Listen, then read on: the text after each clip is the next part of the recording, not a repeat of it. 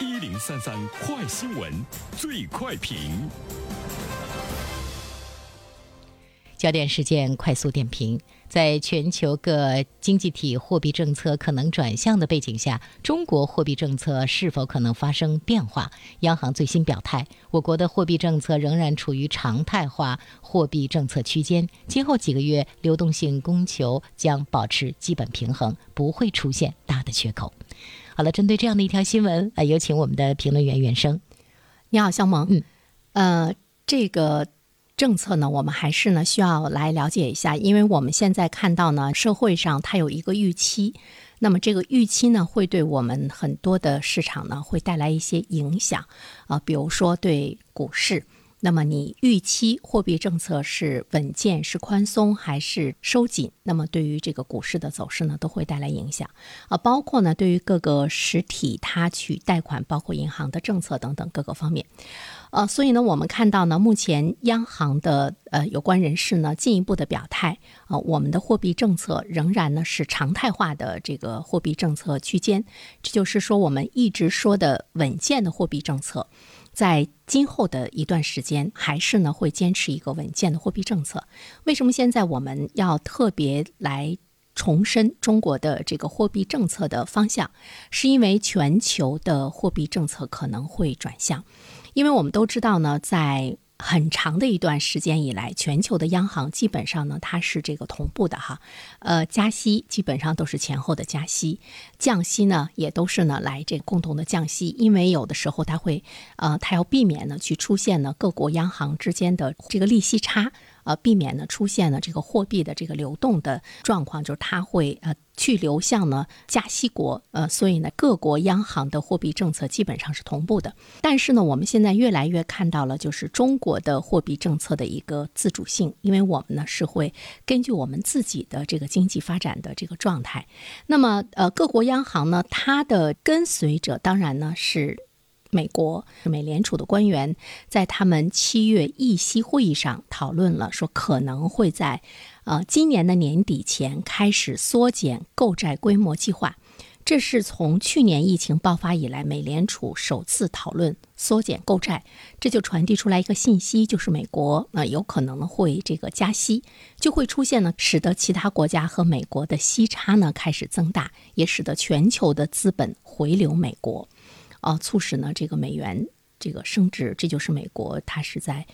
总是呢是在采取呢这样的这个政策哈，一轮一轮的来割韭菜。那么为了减少这种冲击的话，很多国家率先就做出了加息。或者是呢，这个货币政策收紧的这个呃动作啊，比如说韩国，韩国呢，它现在呢是亚洲第一个疫情以来进行加息的主要的这个经济体。韩国呢，等会儿我们再说。那么在这之前，我们注意到了，像这个新西兰联储、加拿大央行都适度的缩减了 QE，就是货币宽松政策啊，也都开始呢向市场呢传递出信号，他们呢也会啊实行货币的紧缩政策啊，会呢这个加息。那么对于韩国来讲的话呢，它的动作就更快了啊，已经将它的基准利率上调了二十五个基点。成了亚洲第一个疫情以来加息的主要的这个经济体。为什么动作会这么快呢？因为它有一份担忧，担忧呢，本国的房地产市场的过热增长，还有家庭负债的飙升，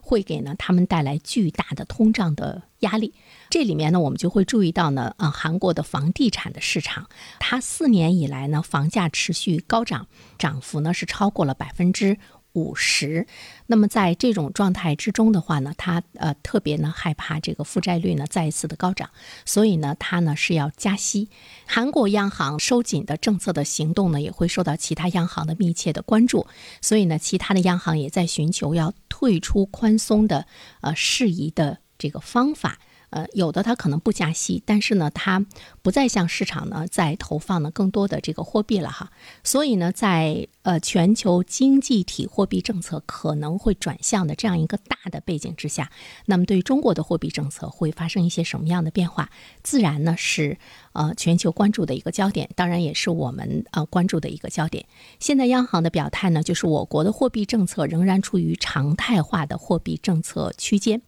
呃，这里面的话呢，其实我们要注意到，就是在疫情期间，呃，全球包括美国、包括韩国啊等等这些在内的呃发达经济体，其实他们都实行了一个大水漫灌的货币政策。但是对于我们国家来说的话呢，即便是在疫情期间，我们也是在坚持稳健的货币政策，仍然是处于一个常态化货币政策的区间。呃，所以说呢，现在呢，我们对于货币政策的这个调控的空间呢，就会是比较大，它不会出现说前一段时间大水漫灌，把这个钱全部都投向了市场，那么现在在接下来说呢，没有钱了，不会呢出现呢这样的这个状况。所以说呢，我们看到对于人民银行来讲，会持续的来实施稳健的货币政策，保持流动性的一个合理的充裕。对于我国央行的货币政策来讲，其实我们会看到呢更多的这个自主性，就是以我为主，来增加呢货币政策的自主性，而且呢在结构性货币政策方面，也会加大对重点领域和薄弱环节的政策的支持，就是我们越来越。要根据呢我们自身的这个经济发展的这个特点，呃，来看我们的货币政策的这样的一个走向。甚至于呢，我们也看到了很多人也在呢做出一种这个预测，就是说，呃，比如说我们的外汇储备、美元呃占的这个比例的大小等等这些方面，是不是呢今后呢都会发生了一些这个变化？